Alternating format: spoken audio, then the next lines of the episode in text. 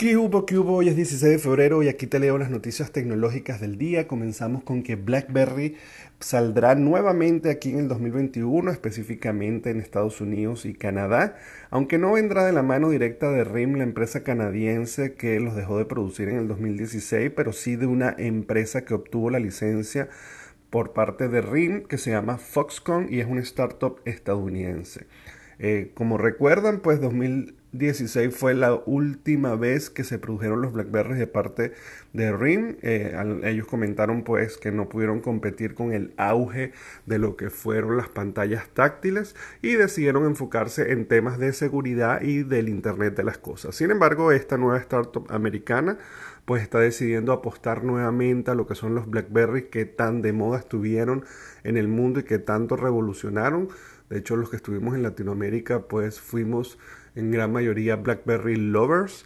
Y eh, al parecer la empresa viene con bastante auge, pues ya se han incluso anunciado de personalidades que ocuparán los cargos de vicepresidentes, de directores comerciales, de directores de eventos. Es decir, parece que vienen con todo. No se ha anunciado cómo serán los equipos, no se han anunciado si volverán con el clásico teclado físico o si van a haber algún tipo de innovación, pero definitivamente da muchísima curiosidad y creo que va a despertar mucha ansiedad en los que fuimos amantes de los BlackBerry.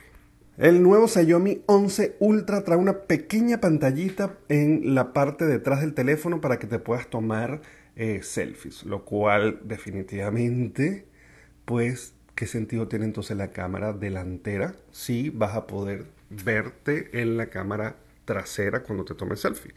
Bueno, ya hace unos días anunciaron el Xiaomi Mi 11, pero no sabíamos mucho de lo que era este hermano mayor y ahorita se están ventilando informaciones, incluso algunos youtubers están mostrando en sus canales ya eh, videos sobre este nuevo Xiaomi Mi 11 Ultra y pues definitivamente de lo que más resalta es que tiene solo tres cámaras, bueno, ahora decimos solo tres cámaras como si una no fuera suficiente, pero tienen esta mini pantallita que te va a permitir básicamente encuadrarte bien en la foto, no está orientado a que tú veas máximos detalles, sino que te puedas tomar bien la foto y que quede centrada.